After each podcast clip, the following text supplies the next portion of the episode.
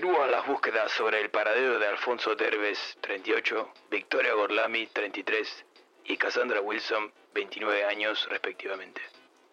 La policía aún no logra conectar las tres apariciones, pero sostienen que deben estar relacionadas de una u otra manera. A pesar de que caminan a ciegas, los investigadores no descartan la posibilidad de encontrarlos con vida. Soy Chuck Viñón para el The News. Muchas gracias por estar ahí. Necios. Jamás los podrán encontrar. Desconocen los vastos destinos inciertos del bazar.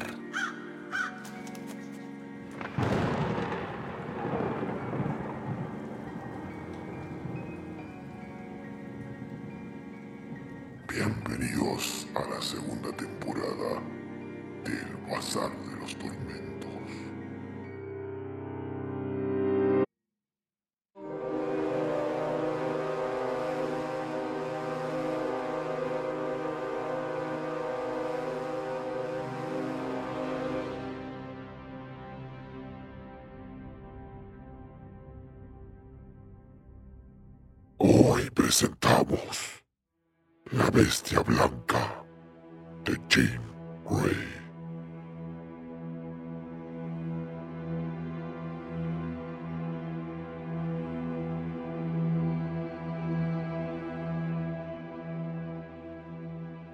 Estábamos de confidencias.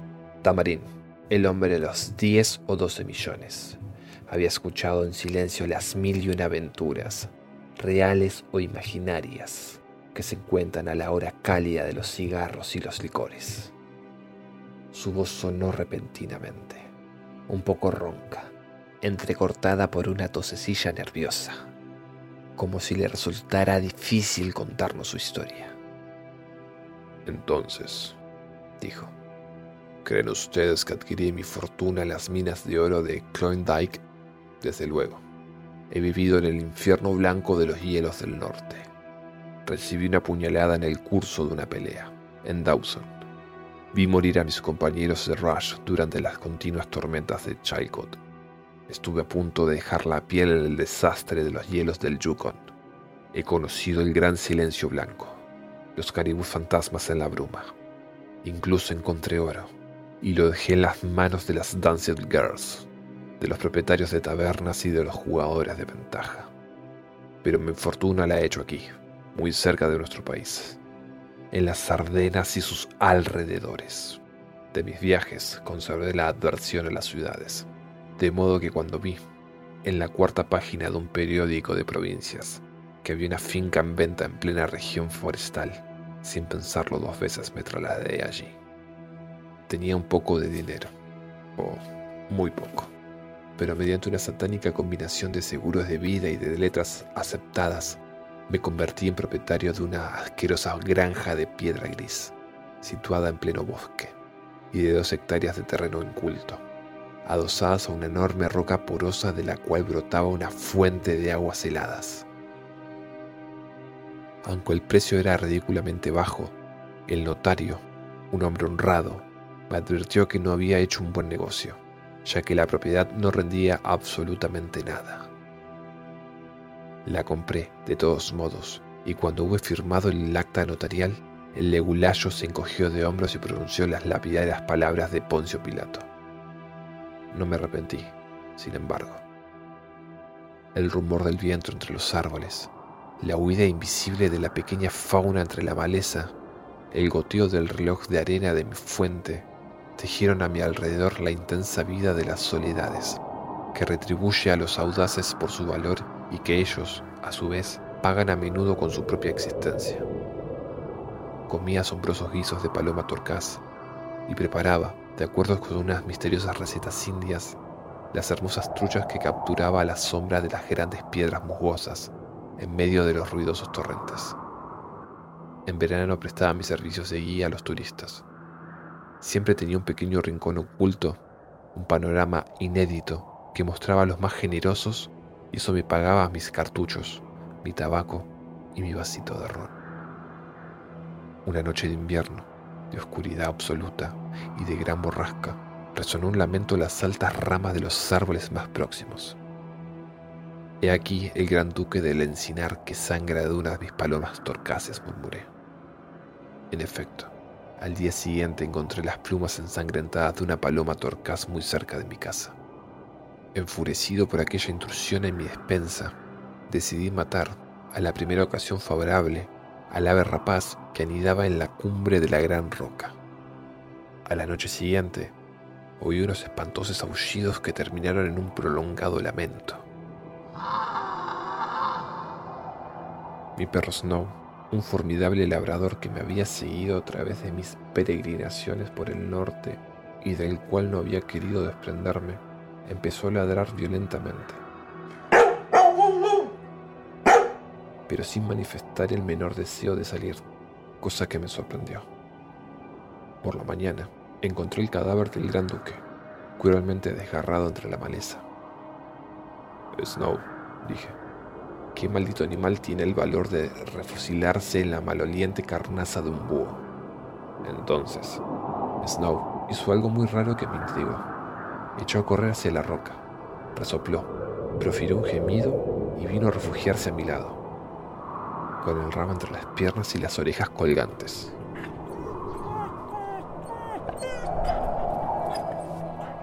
Snow, que había degollado ante mis ojos un lobo gris de Alaska, que acosaba al oso en las montañas. Tenía miedo. La borrasca no había mainado en varios días, y aquella noche azotó el bosque a más y mejor. Las ramas se rompían con un ruido seco, y a lo lejos un ciervo atemorizado bramaba lastimeramente. Me disponía a añadir un puñado de ramas a mi fuego, cuando Snow lanzó un aullido terrible y corrió a refugiarse entre mis piernas aterrorizado.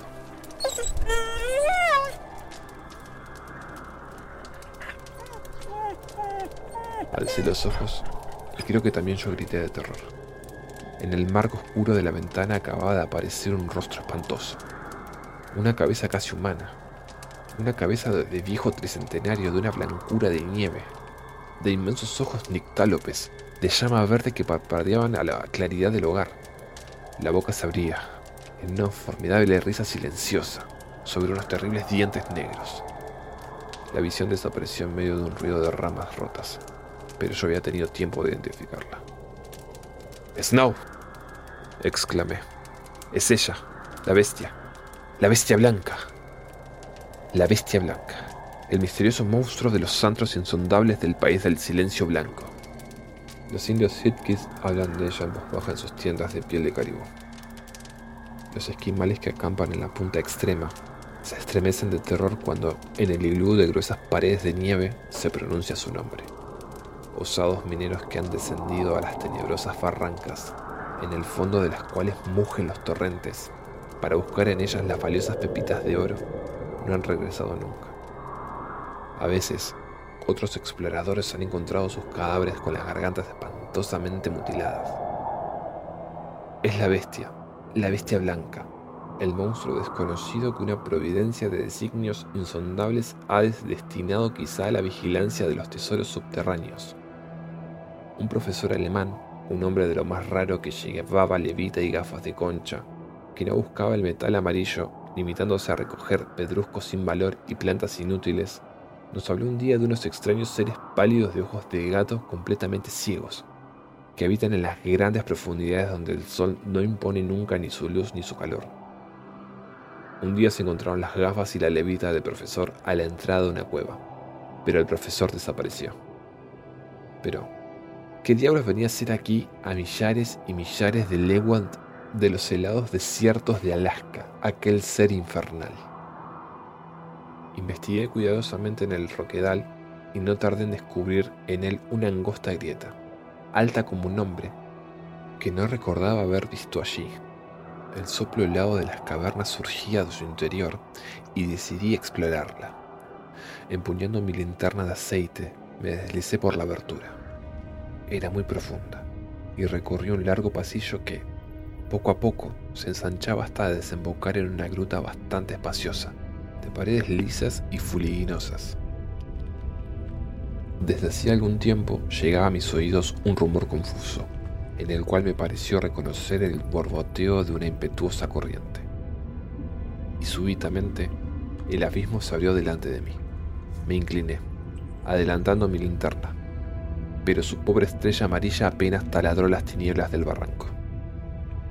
Una humedad glacial ascendía a soplos. La corriente de agua, río de la eterna noche subterránea, discurría allí a una profundidad de vértigo. Hice rodar una voluminosa piedra y esperé. Transcurrieron varios segundos antes de que a mis oídos llegara un flock suave, un cálculo aproximado, combinado al azar la velocidad de la caída de los cuerpos y la del sonido, me llevó más allá de los mil pies. Retrocedí con el fantasma del vértigo en el cerebro. Iba a volver sobre mis pasos cuando un centelleo conocido me hirió los ojos. Tambaleándome, lancé un grito. Era el brillo del oro, una pepita en forma de almendra y grande, grande. Pero otros puntos amarillos se encendían ya en la roca porosa. Me precipité hacia ellos. Mis dedos sangraban. Arranqué pepitas y más pepitas, débilmente engastadas en el quijo parduzco de la pared. Cuando regresé a la luz del día, me encontraba en posesión de 22 pepitas, con un peso total de 2 libras. Entonces empezó una febril explotación. El pico dejaba al desnudo, bolsa tras bolsa, cada una de ellas más o menos rica en pepitas. Algunos días recogía hasta 50 libras de metal amarillo. Creo que fue el día vigésimo octavo después de mi descubrimiento inicial cuando quedé desagradablemente sorprendido por un hedor procedente del pasillo. El hedor se hizo tan insoportable que me entraron náuseas. Luego, de repente, me encontré delante de la bestia. Se reía espantosamente, con el hocico a dos pasos de mi rostro. No pude hacer ningún movimiento. La bestia saltó sobre mí. ¡Ah! el atroz, el indefinible contacto. ¿Imaginan ustedes un cadáver fofo, húmedo, viscoso, más frío que el hielo, que les abrazara con la fuerza de una boa? ¿Por qué recordé en aquel instante mortal un pobre cadáver encontrado en un barranco contiguo a Chilcot? Ah, sí, debió ocurrirme antes. El hedor, el espantoso hedor de las carnes blandas descompuestas. Era la pestilencia que la bestia esparcía a su alrededor y que penetraba en mis pulmones, sofocándome, matándome. El monstruo se movía torpemente y comprendí que la luz de mi fósforo colgado en la pared rocosa le cegaba. Descargué sobre él unos cuantos golpes de pico, que rebotaron en su carne esponjosa. De pronto, lancé un grito de desesperación. La luz de la linterna se alejaba, como si una mano infernal la arrastrara a toda velocidad. Me di cuenta de que rodaba rápidamente por la pendiente, enlazado al monstruo que adquiría de segundo en segundo la ventaja que las tinieblas le daban sobre mí. Desde el fondo de la oscuridad llegaba a mis oídos el rugido del precipicio. Y yo rodaba, rodaba. ¿Cuántos metros me separaban aún de la caída final? Veinte, diez, solamente uno. Hice un esfuerzo sobrehumano, invocando a Dios. Experimenté la sensación de que mis músculos estallaban y me libré del espantoso abrazo. A mi alrededor todo era oscuridad. La bestia me veía y yo estaba ciego. Dios mío, no, yo veía, ya que delante de mí se habían encendido dos terribles luciérnagas, los ojos del diablo del abismo. Afortunadamente no había soltado mi pico. Reuní todas mis fuerzas y descargué un violento golpe entre las dos llamas verdes. Y de repente estalló un intenso grito de dolor, un lamento humano, una voz angustiada que suplicaba, suplicaba en un idioma desconocido, una queja de mujer herida que me llegaba al corazón, que iba a enternecerme. Aquellos sollozos, aquella voz casi armoniosa, aquel lenguaje incomprendido, pero que lloraba cosas suaves, promesas, Quizás... ¿Era acaso una nueva, una última arma de aquella infernal criatura? Las miradas de fuego brillaban aún, pero más débilmente, con unos hermosos reflejos violeta y oro. Apreté los dientes y descargué de nuevo el instrumento de hierro. Los ojos se apagaron. Un leve lamento se alejó. Se alejó seguido de un gran silencio. Luego se oyó un flock lejano en la oscuridad. Me encontraba a dos metros del precipicio.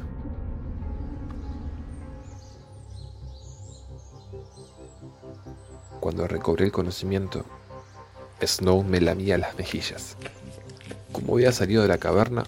No lo sé. Un rayo de un pálido sol invernal bañaba mis ojos. Qué bella era la vida, y cuán llena de grandes alegrías. Había recogido una abundante cosecha de oro, y decidí no volver a entrar en la mina. No hay que tentar a las entidades de la noche subterránea. Una serie de cartuchos de dinamita cerraron para siempre la enigmática grieta del Roquedal, cerrando definitivamente el acceso a las riquezas enterradas pero vedando al mismo tiempo el mundo del sol a los monstruos de las tinieblas.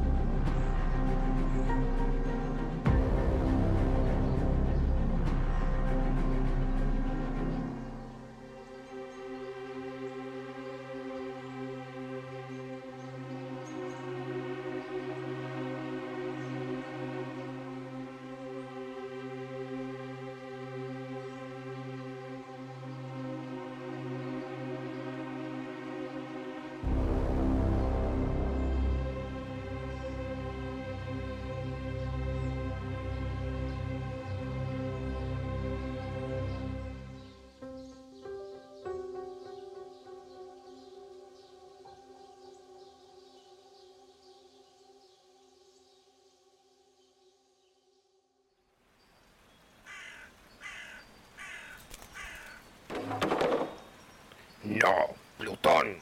Quita tus estúpidas alas del anaquel.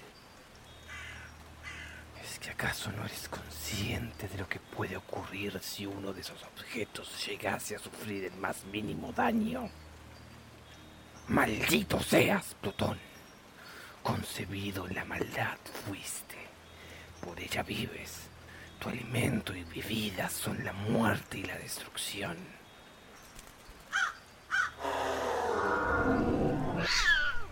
Y ahora vuelves a adoptar esa estúpida forma felina. ¿Acaso no aprendiste aquella lección que te costase vuestro ojo izquierdo?